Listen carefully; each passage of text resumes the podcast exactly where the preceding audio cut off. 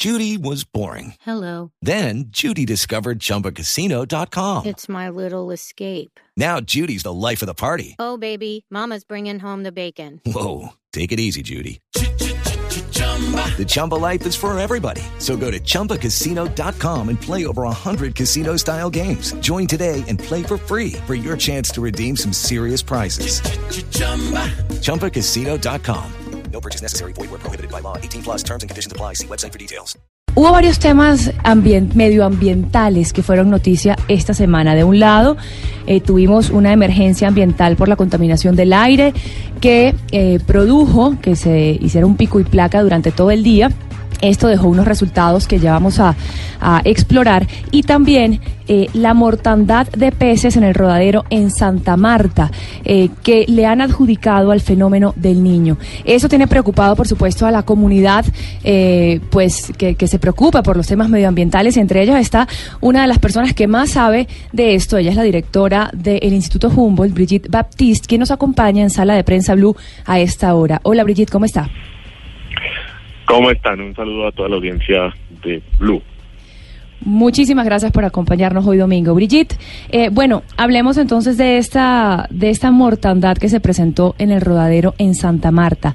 ¿Por qué se, se le adjudica al fenómeno del niño? Bueno, lo que sucede es que el fenómeno del niño cambia completamente la cantidad de agua dulce y de oxígeno que eh, se vierte al mar. Y como el equilibrio ecológico es tan delicado, normalmente las altas temperaturas y el exceso de salinidad de sal que acompaña la sequía es incompatible con la biología de muchas de las especies que están viviendo, bien sea en la costa, bien sea en la Ciénaga Grande o en las bocas del Magdalena y el Canal del Dique más al sur.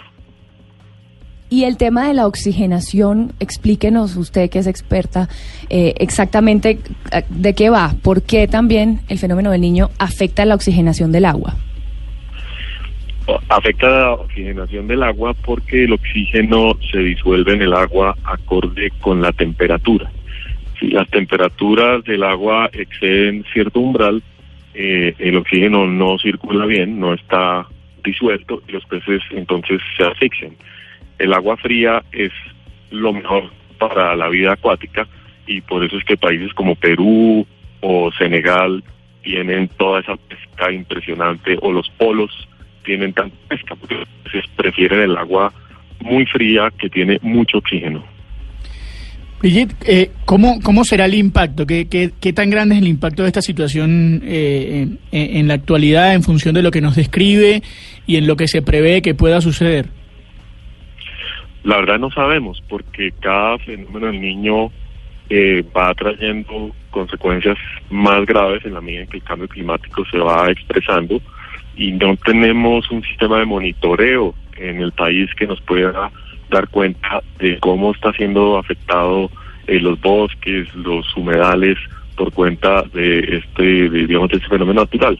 Y porque además cada vez intervenimos más lo que queda de ecosistemas silvestres y eso genera mayor vulnerabilidad. Entonces, eh, nos preocupa no tener buenos datos, no poder evaluar los efectos y eh, no poder decirle a las autoridades ambientales cuáles son las medidas, digamos, de emergencia que se pueden tomar.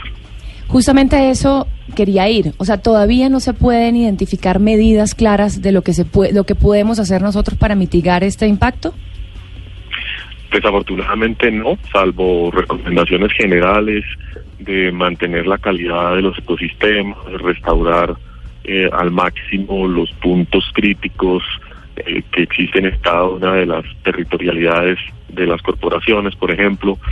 Algunas cosas se están haciendo, pero no tenemos, digamos, un mapa que nos diga cuáles son los puntos más delicados del territorio en los cuales habría que concentrar las actividades de restauración o de manejo de biodiversidad y que tengan capacidad de adaptación al cambio climático. Es uno de los trabajos pendientes eh, y entiendo que el ministerio ya ha dado instrucciones para empezar a hacer ese proceso, pero obviamente necesitamos los recursos. Siempre es un tema de recursos. Muchísimas gracias, Brigitte Baptiste, por acompañarnos y darnos luces sobre este tema tan importante eh, que está afectando pues el medio ambiente en la costa colombiana. Muchas gracias a todos.